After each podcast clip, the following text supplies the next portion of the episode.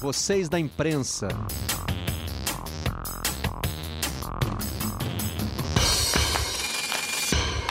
Olá, amigos do canal Campeão, sejam muito bem-vindos ao Redação Home Office da sala na, da nossa casa para onde você estiver. Estamos começando mais uma semana nesse sistema e agora com uma novidade consolidada aí nos últimos dias da semana passada, apresentar as principais notícias do dia que serão debatidas aqui no Redação. O que está em destaque na imprensa? Vamos lá.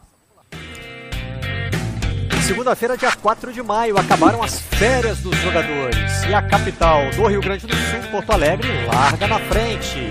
Os clubes querem voltar a treinar ainda hoje. Já estão voltando, né? Mas jogar é outra coisa. O prefeito de Porto Alegre disse que talvez nem esse ano haja jogos na cidade.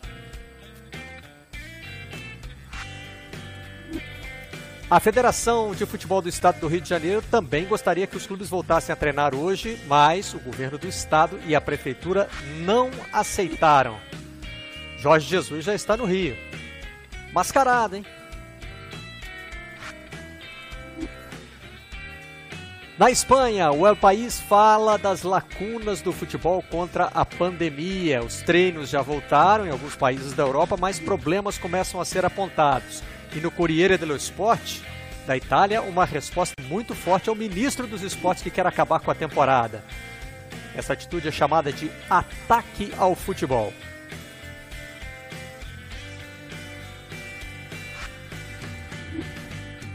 E o mundo deportivo saca a carta Neymar, né?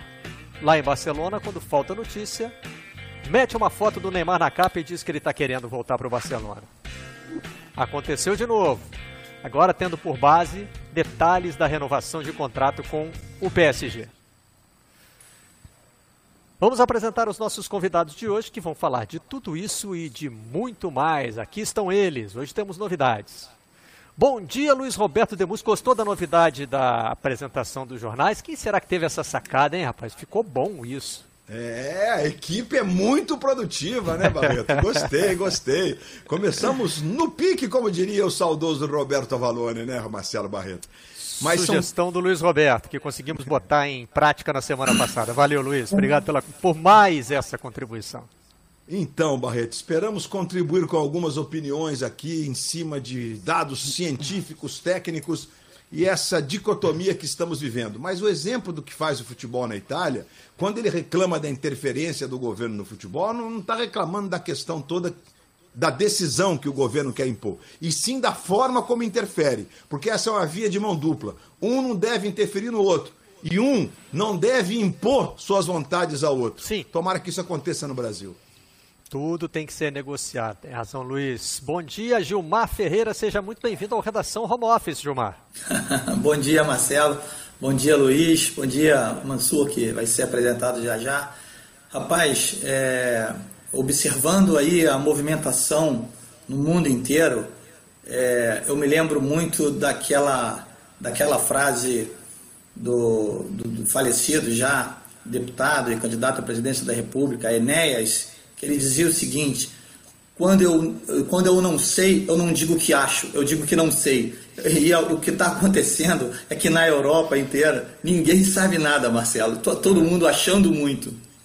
Teve uma autoridade de saúde, eu estava conversando ontem com meu pai, ele me contou, mas eu não vou, eu não vou conseguir dar o crédito, que foi também muito sincero nesse sentido. Né? Uma pergunta sobre questões de, de, de contágio, de imunidade, ele falou, ah, a resposta sobre isso aí é muito simples, não sei. É, a ciência também precisa admitir quando não sabe algumas coisas. Ela está buscando as respostas. Essas respostas ainda não existem. Bom dia, Carlos Eduardo Mansur. Bem-vindo de volta.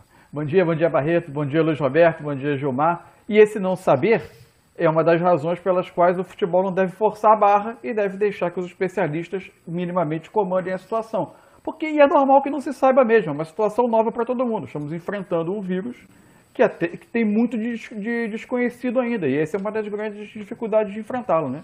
Enfim, esperamos que é, o bom antes, senso prevaleça.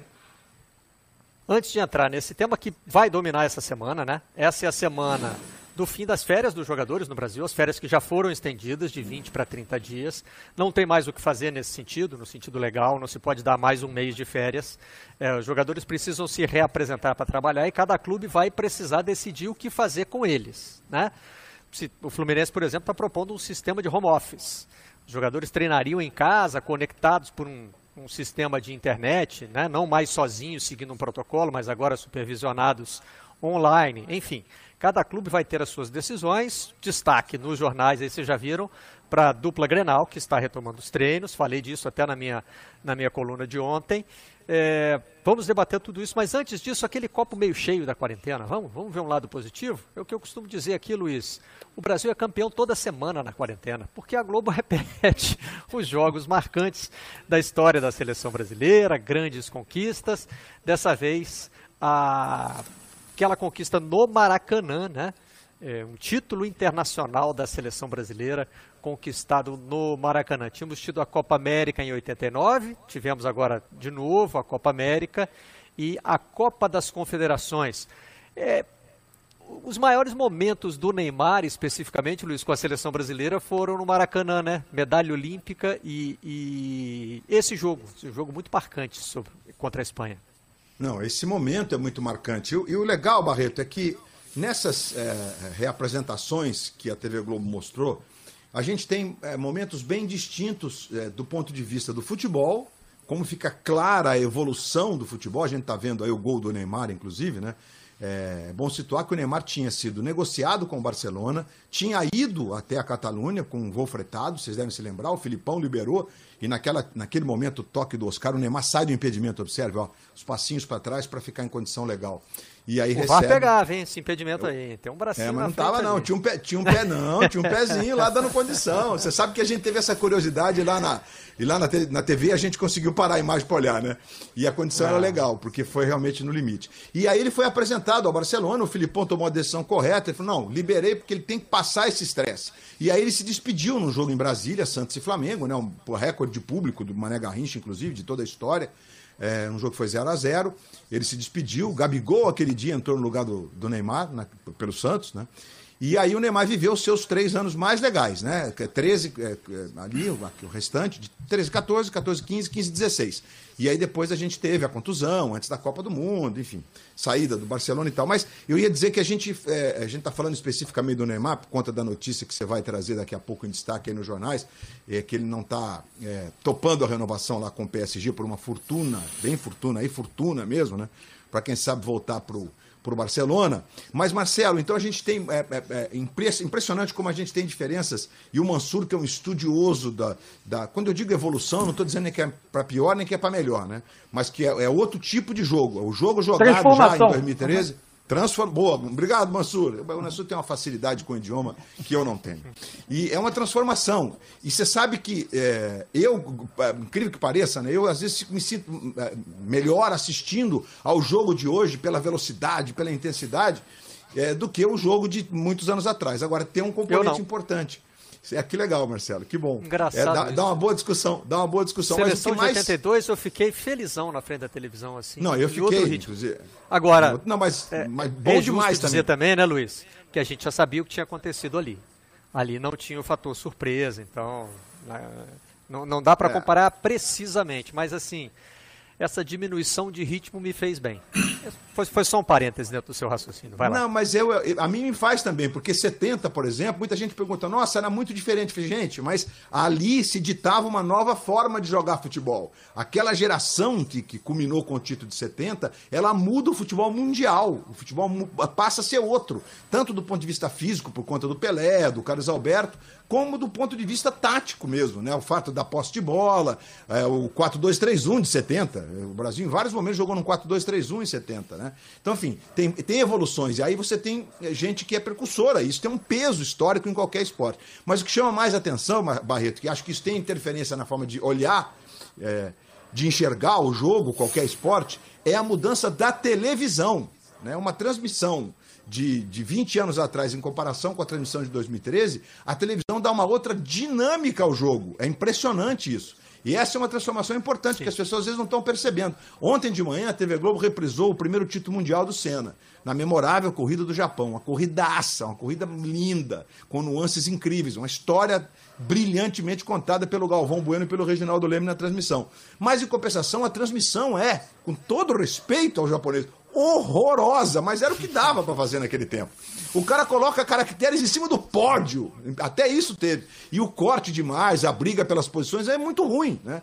Então você vê que é uma transformação que dá, inclusive, um ganho para o esporte. Como é importante a gente ter essa visão, porque é uma transformação, mesmo como disse o Mansur, do esporte, mas é uma transformação também da forma como a gente enxerga ele por conta da televisão. Isso é muito importante. Mas, ô, mas Luiz... você quer falar do Neymar, Barreto? Oi, fala, Mansur. Vamos botar a capa do Neymar aí, mas o Mansur chamou. Não, é só um detalhezinho. Já que o Luiz está falando em transformação do esporte, transformação da nossa percepção do esporte a partir da transformação da transmissão, para mim o maior reflexo disso no futebol chama-se arbitragem. Arbitrar futebol, apitar futebol, se transformou a partir da evolução da tecnologia. Por quê? Porque a tecnologia começou a flagrar lances, árbitros começaram a reagir marcando incidentes na área que antes não eram marcados, e daí surge essa relação ainda conflituosa do futebol com o assistente de vídeo, que é, na verdade, no fundo, uma reação à evolução da tecnologia das transmissões, porque eram elas que exibiam cada vez com mais detalhes erros que antes não eram vistos pelo espectador. Puxa, é, perfeito. Você era... sabe, Barreto? Hum, Fala, desculpa. Luiz. Interrompeu não, o apresentador, nunca é bom. A gente está com a manchete do mundo deportivo aí, Neymar todo al Barça, com a camisa branca do PSG aí, né? O brasileiro é, estaria é, recebendo é, uma, uma, oferta de 100 milhões de euros para renovar, mas teria recusado, diz ali no subtítulo. E tem uma foto do Kuman, que teve um problema cardíaco no fim de semana aí no alto da, da, da, página do Mundo Deportivo, né, o técnico da seleção holandesa. Mas Barreto, é, é, você sabe que em 1990, essa é uma historinha bacana, curta e bacana, sobre isso que o Mansur colocou. Em 1990, a gente teve um aumento expressivo do número de câmeras na Copa do Mundo. Aí, um dia, né, numa discussão nesse sentido, José Roberto Reit, que foi o maior árbitro da Copa de 90 e foi o juiz que mais apitou o número de jogos em uma mesma Copa do Mundo, ele dizia o seguinte, eu falava para ele, é, é, mas... É, não, é final. porque não, em 90 não. Não, semi. Semi. Semi. É, semi. Semi. semi. Captou semi. E aí é, é, ele falava assim: não, mas em 90 já tinha esse punhado de câmeras. Eu falei, Zé, não é o punhado de câmeras, é o avan. Porque naquele tempo ainda era VT. Você tinha que ter uma claro. máquina de VT para gravar cada câmera. Hoje você tem uma maquininha do tamanho de um tablet. Um tamanho, aqui está o Globo de hoje, edição do Globo. Mansur não teve coluna hoje no Globo. É, do tamanho de um tablet que você coloca todas as câmeras aqui e com um toque de 15 segundos no digital você tem o replay de, da câmera que você quiser, porque o, o câmera fala pro diretor de TV e pro cara que está no EVS, eu tenho o melhor replay. Aí o cara já sabe que tem. Então essa é uma, uma mudança tecnológica, é uma das, né? Porque em 90 você tinha 18 câmeras, que é um padrão normal de transmissão hoje, né?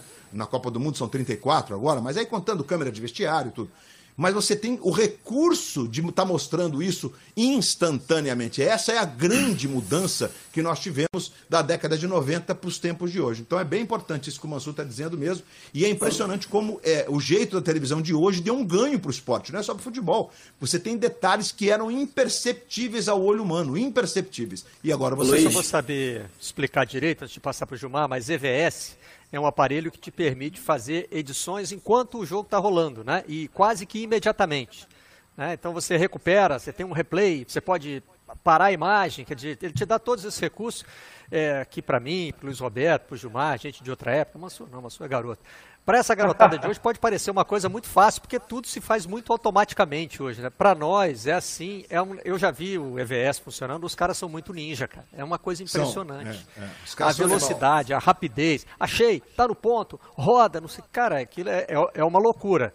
E é tudo isso, isso reforça o que o Mansur tinha dito agora há pouco, né? De como a vida do árbitro foi ficando mais complicada, porque o espetáculo que passou a ser o principal, que é o da televisão, antigamente o futebol era um espetáculo do campo que os meios de comunicação reproduziam lá, né? De outra forma. Agora o futebol é um espetáculo da televisão e ir ao campo passou a ser o que na linguagem dos negócios se chama de produto premium, né? Você está pagando pela experiência, pela, pelo fato de compartilhar o que está tá acontecendo mas o jogo mesmo é visto em casa, né?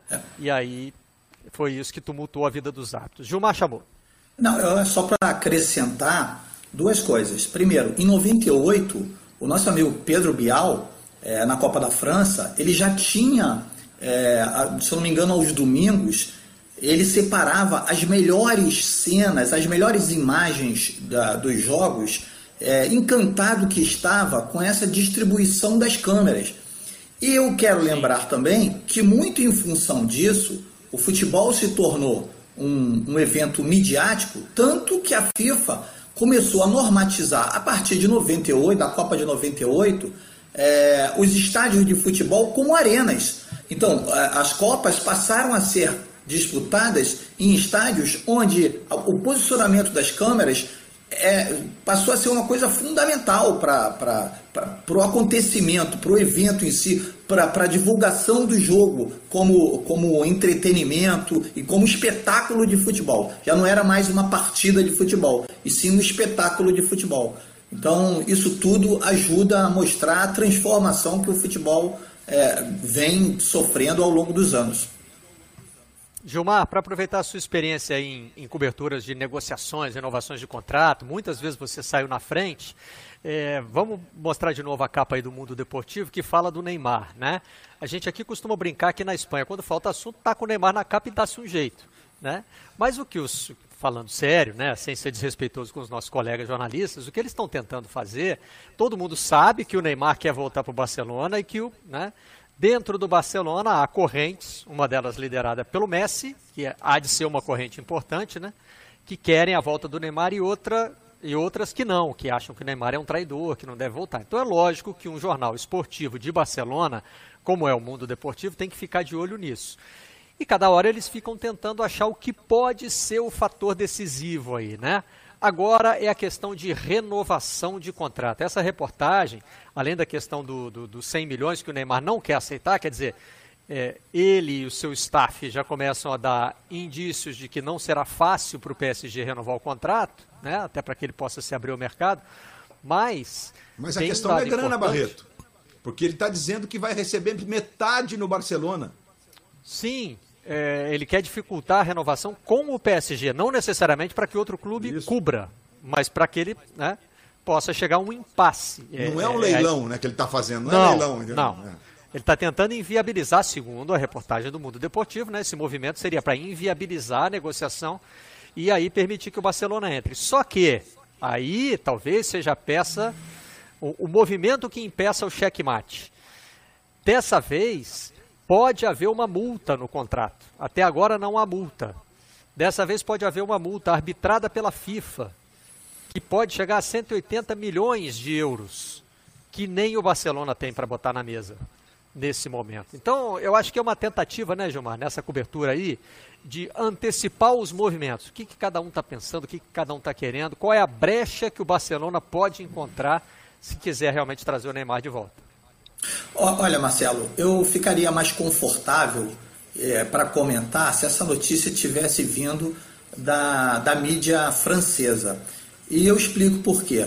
O Barcelona, neste momento, ele vive particularmente um, um, um momento muito difícil. O presidente José Bartomeu, ele se encontra em meio a uma, a uma saraivada de críticas em função de tudo que vem acontecendo na administração dele, né? É, logicamente é, aumentada por conta da pandemia, superdimensionada, né? Por conta da pandemia. O Barcelona vai fechar um ano com um prejuízo estimado em mais de 100 milhões de euros. O Barcelona tem uma dívida monstruosa, a gente está cansado de, de, de, falar aqui, e, e, o, e o Bartomeu encontra, enfrenta lá a, a, as críticas, as investigações por conta do descobrimento é, da relação esquizofrênica, digamos assim, né, com uma agência contratada para fazer o marketing digital do clube e que posteriormente descobriu-se que a agência bancava perfis na internet que criticavam não só os oposicionistas do presidente, como alguns jogadores do próprio Barcelona. Então, ou seja, o Barcelona não está num momento confortável para falar em gastos para ter o Neymar. É, ao mesmo tempo, fala-se muito na Europa, em função de toda essa história da pandemia, é, na possibilidade dos clubes é, trocarem jogadores, até mesmo para cumprir o fair play financeiro. Então, é, isso aí seria algo que poderia facilitar o Barcelona descarregar alguns valores, trocando uh, com clubes europeus e aí podendo abrir espaço para o Neymar. Eu não creio, com toda a sinceridade do mundo, que o Barcelona tenha, neste momento, o real interesse, a condição de tirar o Neymar do PSG. E aí eu volto ao início. Por que, que eu ficaria mais confortável se fosse se a notícia tivesse vindo da, da mídia francesa? Porque essa relação do Neymar com o PSG é uma relação tão complicada, tão cheia de detalhes, que eu acho que ainda tem muita coisa mal explicada aí nessa, nessa negociação comercial entre Neymar e o Sheik lá, que, que banca o PSG. E entrou tudo no caminho do projeto Neymar no PSG, né, Mansur? Tecnicamente falando. Dessa vez até a pandemia, né? Cada ano era ou Neymar machucado, é, algum problema que ele tinha. Dessa vez, simplesmente a Liga dos Campeões da Europa parou e a gente não sabe como recomeça, que é o, a prova de fogo do Neymar no PSG, né? Para mostrar que esse investimento todo valeu a pena. Os números do Neymar no Paris Saint-Germain, quando ele jogou, sempre que ele jogou, são números extraordinários. O Neymar, no que é, aliás, um retrato da carreira dele, quando ele esteve em campo, ele, você raramente viu o Neymar jogar mal. É, é um, um, jogador absolutamente fenomenal e a passagem pelo Paris Saint-Germain comprova, é, mantém essa rotina na carreira dele. A questão é que nas duas primeiras temporadas é, o time completou a sua participação na Liga dos Campeões sem o Neymar. Esse ano se anunciava uma possibilidade, aparentemente que estava recuperado, tendo uma sequência de jogos, recuperando forma física, recuperando forma técnica, livre de lesão e vem a pandemia. A pandemia que, aliás, vem também atrapalhar, em tese, o que pode ser esse plano dele de saída. Como disse o Gilmar, a gente vai voltar ao início do programa, que é o não saber. O que, que a gente sabe? A gente sabe que voltar para o Barcelona pode ser bom para o Neymar? Pode. É, o que é ruim para mim é essa distração, entre aspas, do aspecto esportivo a cada aproximação de janela de transferência, de transformar a vida esportiva do Neymar numa, numa grande novela, né? É, isso eu acho que não, isso para mim, eu estou convencido que não faz bem. É, o encerramento desse assunto pode ser a melhor notícia de todas. Agora, é, primeiro, com a, com a pandemia, que clubes do mercado, embora o Neymar tenha um contrato sem multa rescisória, pela norma da FIFA, após cumprir três anos, ele pode ter um cálculo que conduza a esses, esses estimados 180 milhões de euros. É, há, muitas previsões, e aí de novo o não saber, Muitas previsões indicam que nesse contexto pós-pandemia, o mercado de jogadores não irá, num futuro próximo, movimentar com tanta facilidade transferências nesse valor. Além da questão financeira particular do Barcelona, que em tese não tem hoje como chegar a este número, dificilmente algum clube tenha como, num mercado absolutamente redefinido pelas novas condições estabelecidas pós-pandemia. Então, essa é uma outra grande questão. É, a própria questão do fair play, é, há muita gente apostando que pode haver um relaxamento de algumas normas para fazer com que minimamente o mercado se movimente também. De novo, não sabemos é o que vai acontecer. Então, há muitas interrogações nesse período. Aliás, não sabemos o que vai acontecer com a volta do futebol. Na França já sabemos, né? O campeonato é. foi encerrado.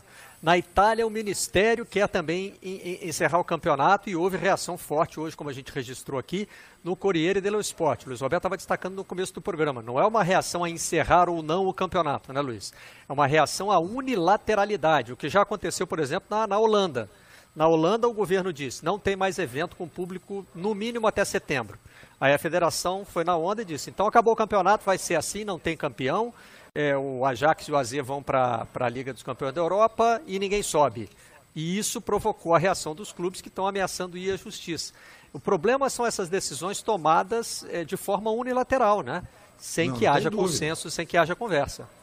É, não tem dúvida, Barreto. Tem a interferência é muito ruim, né? É, a gente está, inclusive, nessa crise política que se instalou no Brasil, com uma discussão institucional sobre o que é interferir e o que não é interferir.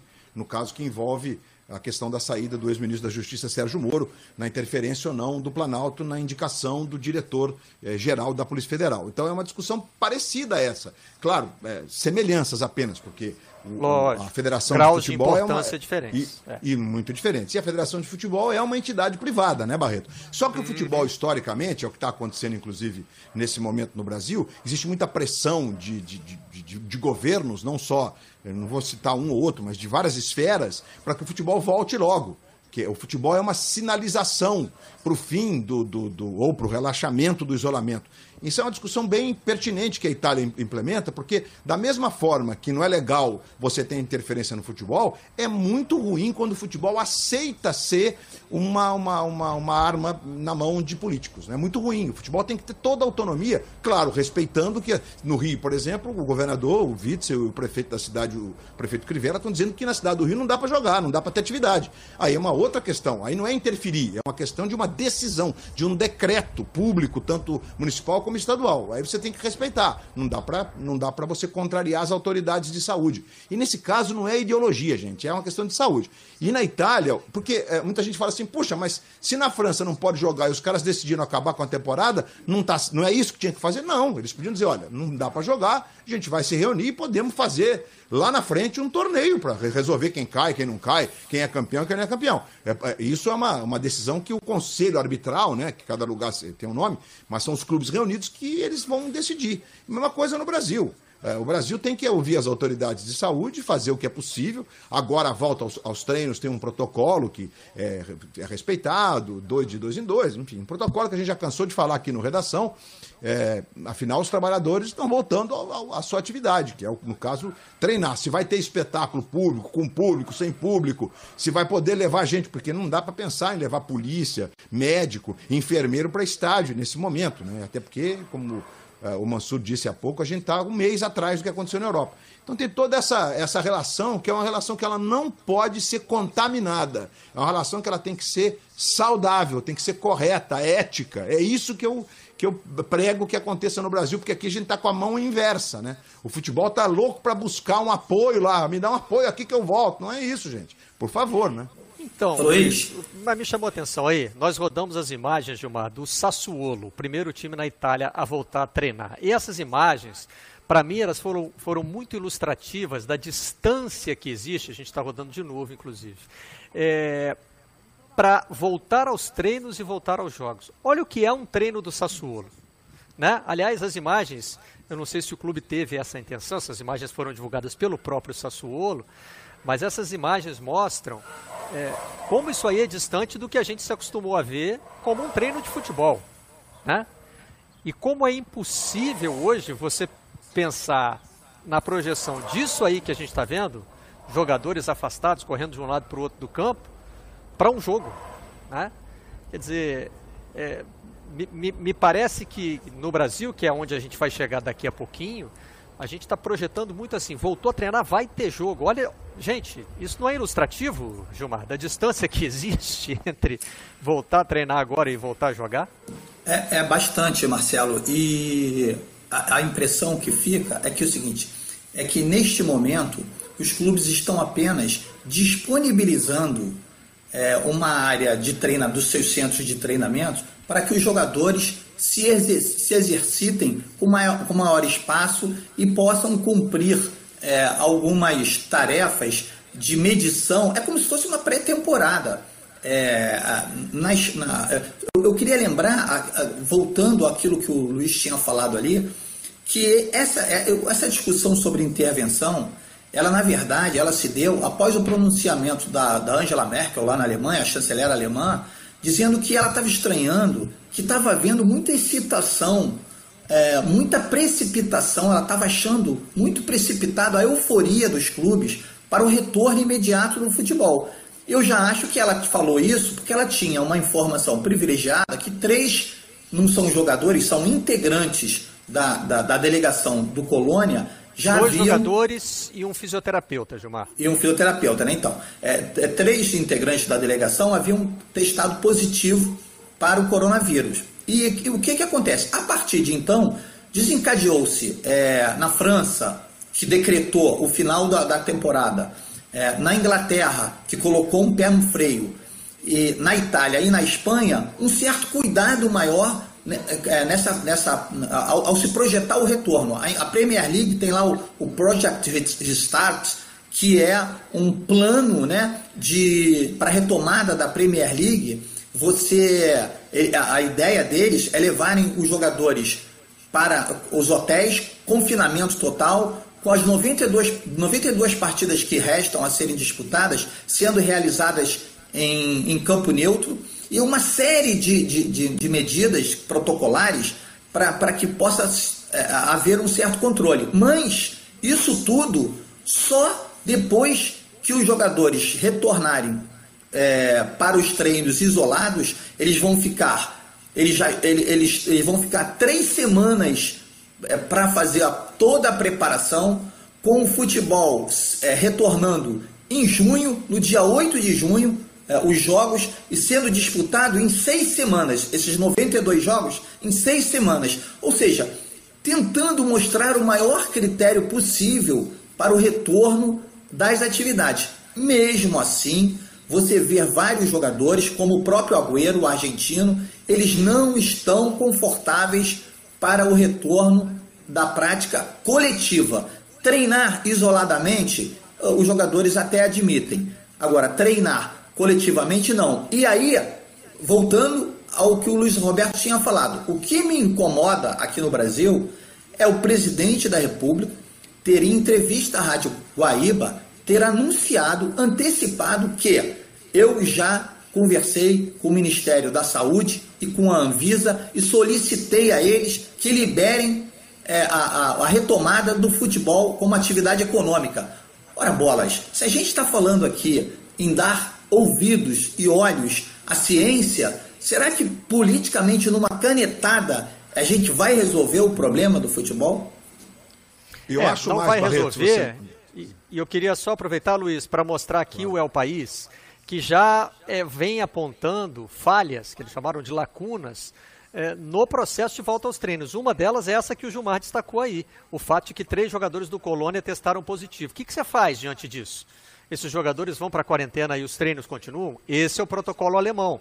Mas já tem gente dentro do próprio clube, não sei se eu vou falar o nome dele direito, Verstrater, um, um jogador belga, que disse o seguinte: olha, a minha namorada tem problema cardíaco. Eu não me sinto confortável de treinar num ambiente que já teve três contaminados e voltar para casa. Né? Então, várias, vários questionamentos vão ser feitos também durante o processo de treinamento. Diga, Luiz. Não, eu queria só. É, isso que você está dizendo é bem importante, porque, inclusive, os jogadores estrangeiros que atuam na Europa aqueles que vão especialmente da Argentina, do Brasil, de outros países da América, da, da América Latina, a gente tem muitos jogadores colombianos, etc. Esses jogadores normalmente levam suas famílias para a Europa, eles vão ter que abrir mão disso, né? Jogadores que levam seus pais, inclusive, né? Que estão mais claramente no grupo de risco. Então tem todo, todo um... ninguém vive sozinho. A história da Premier League de isolar todo mundo, que foi aventada aqui no Brasil um tempo atrás, de fazer o, o Brasileirão em São Paulo, e confinar todo mundo durante dois ou três meses, jogar todas as rodadas e tal. É, são, enfim, ideias são discutidas. Está tudo certo. Eu só queria voltar à questão da interferência, porque eu acho, Barreto, que nesse momento os clubes que desavisadamente estão rompendo com a ciência para abraçar a causa de empurrar as pessoas para um corredor da morte, esses clubes vão pagar um preço, um preço financeiro o mercado não vai, o mercado que eu digo é gente que anuncia, não vai tolerar a irresponsabilidade. Veja o que aconteceu com a influência, a Gabriela Pugliese agora, que ela teve que, inclusive, cancelar as redes sociais dela, porque ela, enfim, ela dizia sempre é, vida saudável, vida disse aí fez um post dizendo a vida F pontinhos a vida. Né? E aí, todo mundo, não é possível, essa pessoa que vendia a vida saudável, bacana, e porque e, e tudo isso vai ser pesado quando a gente tiver um arrefecimento. Porque o fim, lamentavelmente, da pandemia, ele não, não ninguém pode dizer o que vai acontecer. Né? A Nova Zelândia hoje é, conseguiu passar mais de 14 dias sem nenhum caso comunitário, ela vai fazer o relaxamento, mas é um relaxamento. É, é uma, você pede um café, tem uma mesa entre o balcão e a calçada, você paga nessa mesa, você pega o café de luvas e joga a luva fora. Então, é, é, eu acho duas coisas importantíssimas. Primeiro, atenção clubes que têm uma relação é, direta com aqueles da política que estão querendo interferir sem ouvir a ciência no futebol. Cuidado. O mercado está atento à ação que vocês estão fazendo. A história de levar campeonato carioca para Brasília é só política, porque o governador de Brasília é um aliado de primeira, de primeira hora do Planalto, que quer a volta do futebol, então faz jogo. Gente, isso não funciona. Atenção, futebol, seja científico. E os clubes que estão querendo se alinhar é, afrontando a ciência, vão pagar um preço. Isso não sou eu que estou dizendo, são os especialistas do mercado que estão dizendo. Eu só estou reverberando gente que é da área, que tem dito isso em colunas, em depoimentos, em palestras, etc. e tal. E a história dos protocolos, Barreto, nós temos uma peculiaridade. A gente não consegue fazer com a educação que nós temos, com o nosso jeito, é, é, cumprir os mesmos protocolos dos europeus. Gente, a história do auxílio de 600 reais, que 97 milhões de pessoas se inscreveram e em torno de 14 milhões conseguiram receber, os outros milhões todos estão na rua, atrás desse dinheiro para comprar comida. E, né, gente, é metade do Brasil. É, eu tenho um caso, até comentei contigo, de uma pessoa conhecida que foi para casa, né? É, e aí é, foi diagnosticada com coronavírus. No terceiro dia, o médico ligou para saber: está tudo certo? É, já falo com o senhor que eu estou no mercado. Como está no mercado? Então, é, é, é, a gente.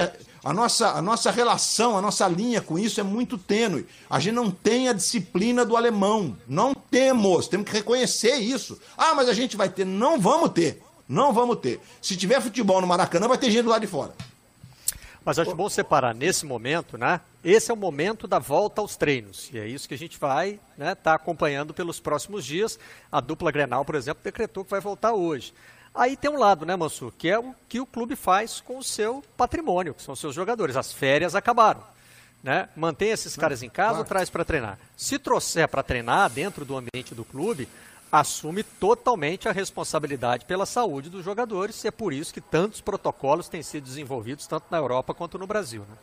É, o que me assusta um pouco é, eu acho, eu acho, primeiro, você vai ter situações diferentes pelo Brasil, vai ter clubes voltando a treinar com as autoridades locais permitindo o uso de centro de treinamento em alguns lugares, em outros não. É, isso, é um, isso é um dado. Por exemplo, no Rio ainda não está permitido, é, em Porto Alegre, na capital, está permitido o, o início do, do, do, das atividades em centro de treinamento. É. Agora, o que, me, o que me assusta nisso tudo é um pouco. É, o, o Luiz Roberto falou muito bem sobre a questão de cultura, sobre a questão de hábitos, de costumes, de comportamentos. Mas tem também uma questão de recursos. É, nós, essa incerteza toda que cerca o futebol alemão, por exemplo, sobre, sobre como proceder com três jogadores que testaram, dois jogadores e um fisioterapeuta que testaram positivos, ela parte de um protocolo que usa um tipo de teste com um nível de confiabilidade muito maior do que aquele que nós estamos tentando empregar no Brasil para iniciar as atividades, que é o teste sorológico. Né? Que, que, na verdade, na, é, é, conversando com muitos especialistas, eles, no momento eles muito mais podem servir para apontar um ou outro caso de alguém que tenha já tido contato com o vírus e de, desenvolvido algum tipo de suposta imunidade, para que esses sim possam trabalhar formando um pequeno grupo, mas que deve ser um percentual mínimo dos elencos. Então, ele tem uma utilidade nesse momento muito maior. E mesmo assim, na Alemanha se discute isso. Agora, é, é, no caso de, do, de Porto Alegre, você tem uma volta aos centros de treinamento como uma forma de recondicionamento. Eu vi até uma entrevista ontem do, do, do, prefeito de Porto Alegre, que me pareceu até sensato explicando. Liberamos para efeito de permitir que atletas se recondicionem em condições melhores e com mais espaço, com mais estrutura do que em suas casas respeitando todas as normas de distanciamento. Agora, jogo é uma, é, é uma, é uma discussão muito mais para frente. É, o Globoesporte.com traz um pouquinho do que cada clube está planejando, cada um desse, dos clubes da, da, dupla Grenal, né? E tem uma, e tem uma e reportagem enquanto, ótima gente, do Globoesporte.com também que, que, mostra a situação em cada estado brasileiro. É, como anda a questão Sim. da liberação. É um, é um guia completo para se entender, é. inclusive, é. Inclusive, o quanto é muito difícil você pensar em qualquer lugar numa competição com um alcance geográfico maior. Quanto maior o alcance geográfico de uma competição, maior o retorno dela, porque as situações são muito heterogêneas. É, curiosamente, os treinos vão nos mostrar como nós estamos longe da volta aos jogos, né? Isso vai ser um efeito que me parece interessante aí dessa semana, das próximas semanas. Achei, achei aquela imagem do Sassuolo, assim, é, uma descrição Emblemática. É. É, né? Porque a gente fica com aquela, com aquela sensação, ah, voltou a treinar. Mas, gente, olha o que é o treino. Né? Por exemplo, e a gente Grêmio, pensa em clube Inter... de elite. A gente pensa claro, em clube de elite. Claro. Quantos clubes brasileiros têm aquele espaço físico do Sassuolo para é, ter dois atletas num campo, dois em outro, um num terceiro campo, com todo aquele espaço físico? Isso é elite da elite no Brasil, hein? A Série A, né? É o pessoal da é. Série A que vai conseguir fazer isso. E os protocolos de Grêmio Inter para os primeiros dias de treino, eles praticamente não incluem atividade física. Por enquanto é só testagem. E além, e antes, aliás, daquela testagem normal que é a da pré-temporada, né, que você faz os testes, vai para bicicleta ergométrica. Hoje em dia tem muito mais do que bicicleta ergométrica, né? Tem várias coisas, você vai medir o lactato e tal para ver o, o estado físico em que o atleta está se reapresentando. Antes disso, tem os testes referentes à questão do coronavírus, da pandemia, né? É, os jogadores no Grêmio, por exemplo, é, se não me engano, o protocolo é esse. Primeiro vão passar por testes que são é, de medição de temperatura é, e, uma, e uma medição de. Ah, meu Deus, não queria usar a, a expressão errada, mas enfim. É, é, um teste que se faz. É o PCR, Gilmar? É, eu é acredito que, que sim. Que dá o primeiro indicativo de que você poderia ter um problema, né? Se apontar alguma coisa aí, esses vão ser testados especificamente a, para para o a coronavírus. Notícia, né? A notícia que eu li é de que tinham adquirido os testes rápidos de sangue. O PCR é o teste que vai ao laboratório que, tem, que demora mais o resultado, mas tem um nível de confiabilidade maior. É o teste molecular. Demora duas semanas para chegar o, o é. resultado, né? É. Mas tem produtos que já estão.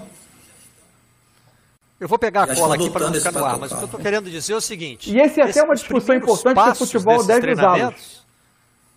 É, tem isso também. Porque tem é, isso. os laboratórios estão sobrecarregados. Claro.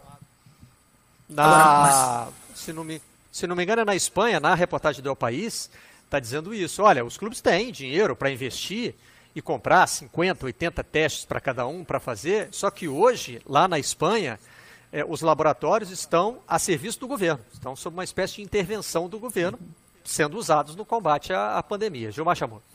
É, tem, tem um, todo um aspecto econômico também nisso tudo, Marcelo. Eu estava conversando com algumas pessoas é, de marketing esportivo e que logicamente, olhando para os Estados Unidos em função é, da NBA e até mesmo para os, os principais centros da Europa, é, estão chamando o seguinte, estão chamando de next normal, né? O que, que é o next normal? Todo mundo fala assim, ah, quando acabar a pandemia e a vida voltar ao normal, amigos, quando a vida voltar ao normal, você pode ter certeza que vai ser uma outra vida. Então eles estão chamando de next normal. normal outro normal, né? o próximo normal. E, e o que está que tá acontecendo, Marcelo, para a gente entender as finanças dos clubes? O clube de, um clube de futebol ele tem basicamente é, três, é, três rúbricas né?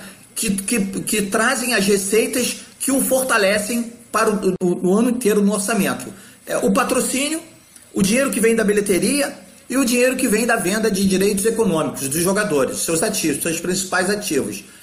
É, a bilheteria é zero de receita. E, talvez até o final do ano, zero de receita. Mesmo se voltar. Venda de, é, mesmo, mesmo se voltar, se voltar. Exatamente. É, venda de jogadores também é, a receita está comprometida, é, estima-se que o, o mercado vai movimentar muito pouco. Então você fica com a receita dos patrocinadores. Alguns clubes têm perdido os patrocinadores. E outros clubes que não perderam já estão tentando fazer o possível para adoçar a boca dos patrocinadores para falar, ó, eu tô aqui, mais do que nunca eu preciso de você. E o que que ele precisa nessa relação? Ele precisa ativar a sua economia, a sua movimentação, a sua atividade para que ele possa entregar para os patrocinadores alguma coisa que possa fazer uma ativação, que possa significar uma ativação de marca. Então, aqueles clubes que já têm um processo de desenvolvimento maior é, nas suas TVs, né? É, tipo Barça TV, Real TV, Bayer TV, e aqui no Brasil os clubes brasileiros estão é, avançando muito nesse aspecto. Os clubes estão tentando movimentar os seus jogadores para que possam gerar conteúdos é, tanto para os sócios torcedores quanto para os, para os patrocinadores, no sentido de começar a caminhar na nova economia, Marcelo. Porque a, o streaming, a, a, economia digital, né, a, ela vai ser preponderante nessa relação aí por um bom tempo. É, e tem também a questão trabalhista, né? Acabaram as férias. Os jogadores é, têm que se reapresentar para o trabalho. O, que, que, o que, que o clube faz com esses jogadores, sem saber quando os campeonatos voltam e se voltam, né? É, a gente também não pode aqui defender que simplesmente o clube feche suas atividades, não treine, né? Não, não dá para pensar nisso. Você tem que pensar também na, na administração do negócio. É, eu, eu, eu só, só, acho que na semana passada já levantei isso aqui. É, A gente muitas vezes pensa assim, e isso eu escrevi na minha coluna de domingo, né? Teve uma declaração é, infeliz do presidente do Inter, que depois tentou se corrigir nas redes sociais. Numa entrevista, se não me engano, também à Rádio Guaíba, ele disse: é, o jogador que não, tiver, que não tiver satisfeito com a volta aos treinos pode pedir demissão. Essas decisões, elas não são individuais. Né? Essas decisões, elas são coletivas. É, as classes, as categorias têm que conversar. Ah, e, e isso até nos envolve, né? Se o futebol voltar, se os campeonatos não voltarem, todos nós que nos expressamos aqui em algum momento na redação contra a volta do futebol, vamos trabalhar com o retorno do futebol. A claro, gente não tem. Claro. É, é, né, Luiz? Essa opção não é claro. automática. Assim, ah, não, eu não concordo não. com a volta do futebol, então eu vou ficar não. em casa. Não. O futebol não, volta, como eu costumo dizer, com o um pacote completo. Não dá para escolher os opcionais. Não, eu acho que, Barreto, tudo que foi dito pelo Gilmar, pelo Mansur, por você, está tudo dentro de um de uma ampla discussão sobre o que a gente vai é, experimentar daqui para frente. Né? O, o, o, próximo normal vem aí. A questão dos treinos é uma que está muito clara. Porque, você veja, nas quatro divisões do futebol brasileiro, a gente tem 2,25 atletas por time, né? a gente tem é, 40 times, a gente te, teria dois, um pouco mais de 2 mil atletas envolvidos.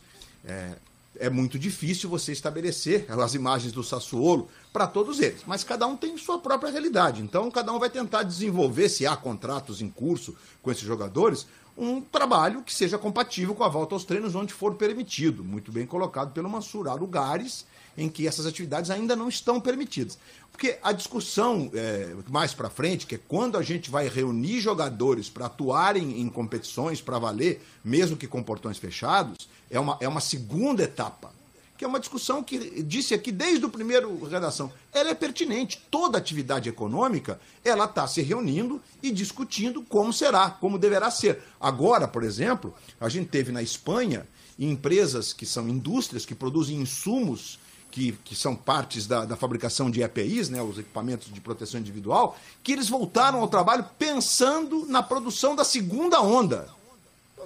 Ok.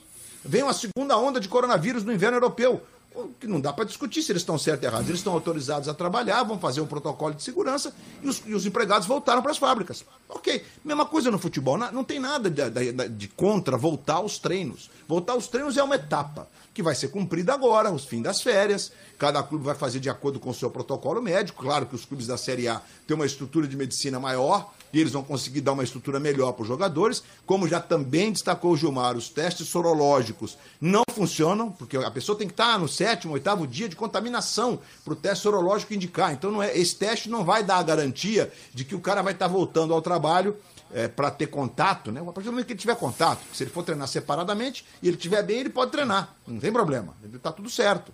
É, se for ter jogo, ele vai ter que fazer o teste com, com, com aquele que vai para o laboratório, né? Que é o outro, PCR, não sei o quê, enfim, é o teste mais completo. Que os laboratórios nesse momento estão ocupados com gente que está morrendo. Então não dá para discutir a volta do jogo ainda. Dá para tranquilamente fazer um protocolo de volta aos treinos. O que vale é a responsabilidade para a volta ao jogo. Aí é que nós temos que ver o que está acontecendo no resto do mundo. Não dá para a gente achar que nós somos diferentes. Pelo contrário, o Brasil hoje entrou como o lugar mais crítico da pandemia, na opinião da Organização Mundial de Saúde, a partir de hoje.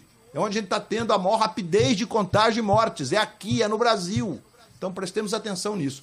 Quanto ô, aos ô, treinos, está tudo certo. E nada impede, né, Gilmar, de que a discussão de qualquer atividade econômica, de como vai ser o novo normal, que essa discussão aconteça em alto nível. E pronto, está tudo certo. Fala, Gilmar. Ô, ô Luiz, e, e, fica ainda é, mais grave ainda a discussão, porque quando você fala assim, ok para os clubes da Série A, você está se referindo ao início do Campeonato Brasileiro. Só que nós temos aí seis rodadas ainda, no mínimo quatro rodadas, para serem disputadas dos campeonatos estaduais. E aí eu te pergunto: em qualquer centro do Brasil, os clubes de menor poder financeiro, eles têm condições de cumprir esse protocolo e mais, eles, os clubes têm condições de cumprir esse protocolo em toda a sua cadeia. Não é apenas, não vamos falar apenas de jogadores. Vamos chamar aqui de baixo clero o pessoal que faz a estrutura funcionar na rouparia, nos serviços gerais, na parte menos favorecida. Essas pessoas têm condições de seguir esse protocolo não apenas nos grandes clubes, mas principalmente nos pequenos clubes. Vamos falar de Santo André, vamos falar de Bangu, vamos falar, vamos, vamos movimentar isso no Brasil inteiro. Será que esses clubes têm condições? E outra coisa que eu digo para você, quando você fala de retorno ao futebol, você fala retorno ao futebol só na Série A? Os clubes da Série B, Série C, que estão muito mais necessitados do que os, do que os grandes da Série A, eles têm condições de, de, de cumprir esse protocolo, seguir a risca, eliminar o risco de, de contaminação, de contágio para os outros? Ah, sem dúvida que as tuas perguntas são todas pertinentes. Eu acho que não, sinceramente. Eu acho que esse, esse nível que a gente mostrou, Sassuolo, é um nível de clubes da Série A e nem todos. E nem todos. Então, assim, é, é, Gilmar, eu acho que, é, repito, a discussão econômica ela é muito pertinente. Ok, tá, faz parte. Como você disse há pouco, e, e muito bem, é, das receitas, né, que são várias pontas, e a bilheteria ela está dividida em duas pontas hoje no, no, caso do futebol brasileiro. Né? Ela tem a bilheteria propriamente dita e o programa sócio-torcedor, que não é difícil de ser mantido sem evento. Claro que a, a, os clubes estão apelando para a paixão desses torcedores. Os que estão em condição, alguns clubes estão aferindo uma inadimplência baixa, outros já aferiram uma inadimplência mais alta. Óbvio, né? É, você tem o Vasco, por exemplo, que fez um tremendo sucesso no seu plano de sócio-torcedor no ano passado e tinha seis meses naqueles valores, né? Que esses seis meses vão se esgotar daqui a pouco. E esse plano seria reajustado. E ele é bem importante na receita. Ele tem um impacto percentual bem importante, para uns mais, para os outros menos, na questão que envolve a bilheteria, nessas duas pontas, né? Você, quando tem o estádio lotado, você tem, às vezes, metade, às vezes mais da metade de sócio torcedores, que não pagam naquele momento o ingresso para aquele jogo. Ele, no plano dele, tem o um direito a esse ingresso. Então, todas essas perguntas têm que ser colocadas na mesa. E acho que nós não podemos é, fechar os olhos para as diferenças que nós temos da Série A, que é como se a gente tivesse quase na Europa, do ponto de vista da estrutura, para os times da Série B e C e D, que tá to é toda uma cadeia. Um campeonato tem a ver com o outro, é rebaixamento, é acesso. Não dá para você abrir mão disso, né? Quer dizer, abrir mão que eu digo, é, vai, não vai ter rebaixamento, então não vamos ter Série B. A gente já teve o São, o São Caetano, o Santo André, abrindo mão de jogar a Série D, que não tem condições, não dá pra gente. São Caetano, não dá pra gente. Simples assim, é pedindo licença, se é que é possível. Se não fosse porque antigamente, quando era garoto, tinha licença. Você estava numa divisão, não tinha acesso é, e nem rebaixamento, você pedia licença, ficava um ano sem jogar, voltava no ano seguinte. Isso acabou no futebol brasileiro. Então, então todas essas linhas. É, respeito a volta aos treinos, a tentativa de retomar a atividade, Barreto, mas mais à frente é mais difícil a situação. Fala, querido. Tem mais uma coisa. Precisamos ouvir quem vai entrar em campo também, né? Claro. Essa é a cobrança que eu faço na minha coluna de ontem no Globo. A gente tem ouvido pouco os jogadores. Os jogadores não têm se expressado muito e não existe ainda pelo menos é, eu sinto assim, não sei se vocês concordam, é, a gente não consegue identificar a posição da categoria jogador de futebol. A gente ouve um jogador aqui, outro ali, a gente ouve depoimentos mais fortes do Raí, que não é jogador, mas esteve em campo, é sabe como é. E, e é dirigente, né? Do São Paulo e até, né? saiu da caixinha de dirigente, falou de política. A gente teve declaração muito contundente do Paulo Autuori, técnico do Botafogo. É, Carlos Augusto Montenegro, dirigente também. Né? Hoje, inclusive, o Botafogo anunciou corte de salários. Ele disse que prefere WO a, a ter que, que, que voltar a jogar, enfim. Mas o jogador tem falado pouco. Então, quando um fala, a gente tem que registrar. Vamos ouvir o D'Alessandro, que deve voltar a treinar hoje. Né?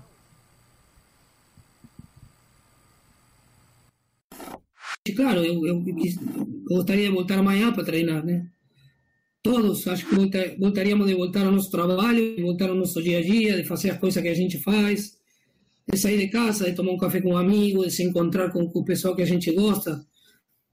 É, mas é, as prioridades são outras, né? Então, é, a autoridade da saúde hoje tem a, a prioridade dessa decisão, eles têm a o entendimento da situação e tomara de que a gente, o que eles possam ter um, é, sem apressar, vou repetir nenhum momento, sem apressar nenhuma decisão, né, porque não adianta ter uma decisão precipitada e depois a gente ter problema lá na frente.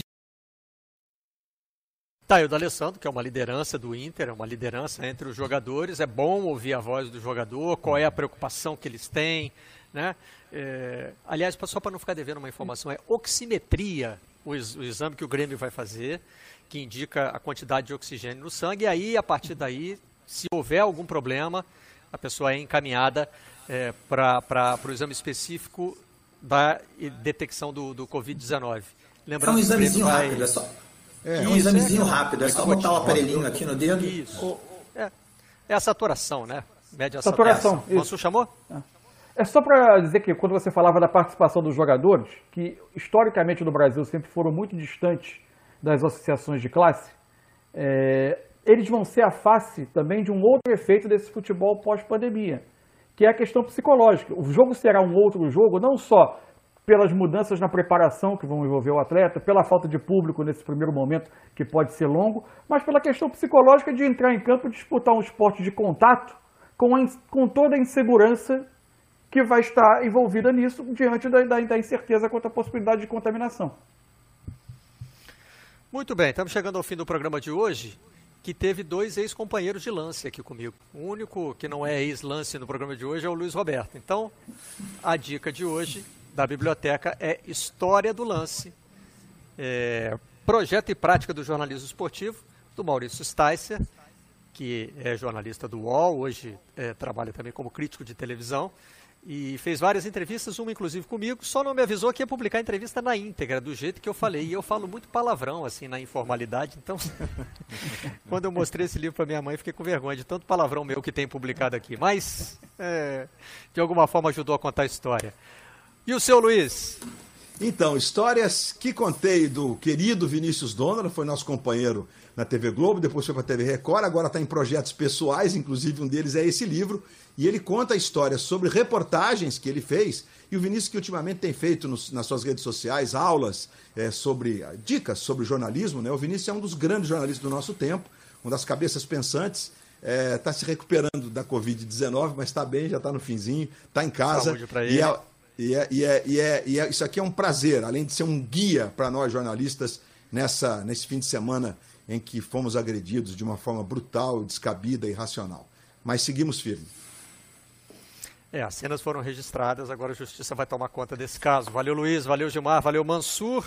Na sequência Ô, tem a Marcelo, gente Itália, semifinal da Copa do Mundo de 90. Oi, Gilmar. Marcelo, só fazer uma, uma parte, uma homenagem aqui.